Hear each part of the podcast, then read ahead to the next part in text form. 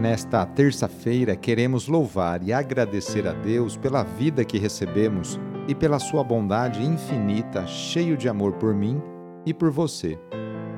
Lembremos de maneira especial, neste momento de oração, os trabalhadores do setor da segurança pública e privada. Que Deus continue caminhando ao lado de cada um deles, de seus afazeres e os protegendo. Iniciemos essa oração invocando a Santíssima Trindade. Em nome do Pai, do Filho e do Espírito Santo. Amém.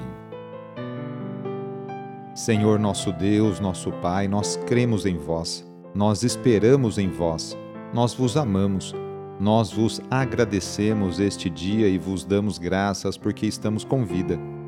Oferecemos este dia ao Senhor com todas as nossas alegrias e sofrimentos com todos os nossos trabalhos e divertimentos.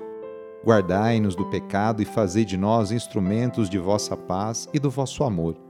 Ajudai-nos a observar vossos santos mandamentos. Amém. Hoje, terça-feira, dia 28 de setembro, o trecho do Evangelho é escrito por Lucas, capítulo 9, versículos de 51 a 56. Anúncio do Evangelho de Jesus Cristo segundo Lucas. Estava chegando o tempo de Jesus ser levado para o céu. Então ele tomou a firme decisão de partir para Jerusalém e enviou mensageiros à sua frente. Estes puseram-se a caminho e entraram num povoado de samaritanos para preparar hospedagem para Jesus. Mas os samaritanos não o receberam pois Jesus dava a impressão de que ia a Jerusalém.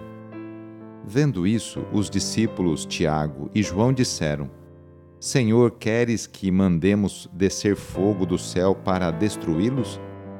Jesus, porém, voltou-se e repreendeu-os, e partiram para outro povoado. Palavra da Salvação. Começa aqui a grande subida de Jesus para Jerusalém, para a cruz, para o céu.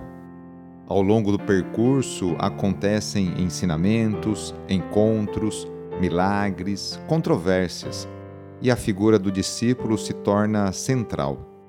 O verdadeiro discípulo é aquele que segue seu mestre no caminho da renúncia a si mesmo e da solidariedade ativa com os pobres, os pequenos e os excluídos. Não é o que acontece com Tiago e João. Ainda apegados aos antigos rancores entre judeus e samaritanos. Com efeito, diante da recusa de hospedagem dos samaritanos, esses dois discípulos propõem que sejam exterminados. O apelo deles ao poder divino está a serviço da vingança odiosa Jesus reprova esse espírito de intolerância dos discípulos e mantém a firme resolução de caminhar para Jerusalém, onde vai entregar a própria vida em favor de cada um de nós, de mim e de você.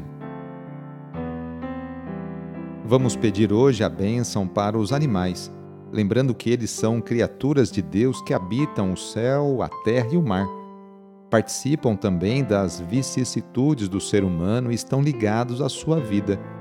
O próprio Deus que expande os seus benefícios sobre todos os seres vivos, não raro faz uso da ajuda dos animais e até mesmo da imagem deles para de alguma maneira significar os dons da salvação. Animais são salvos das águas do dilúvio na arca e depois do dilúvio são, de certo modo, associados à aliança feita com Noé. O Cordeiro Pascal recorda a imolação pascal e a libertação da escravidão do Egito. Um grande peixe salva Jonas. Animais são associados à penitência do ser humano e, juntamente com todas as criaturas, participam da redenção de Cristo. Invocando, portanto, a bênção de Deus sobre os animais, louvemos o próprio Criador de todas as coisas Demos graças a Ele por ter elevado o ser humano acima de todas as criaturas e peçamos também que nos ajude a reconhecer nossa dignidade de ser humano e a caminhar sempre em seu amor. Então aproxime agora de seu animal de estimação e vamos rezar. Ó Deus, Criador e doador de todos os bens, que tudo fizestes com sabedoria e destes ao ser humano, criado à vossa semelhança, o domínio sobre todos os animais. Nós vos pedimos que, mediante vossa bênção, estendais sobre estes animais a vossa mão e concedei que eles sejam bem cuidados em todas as suas necessidades.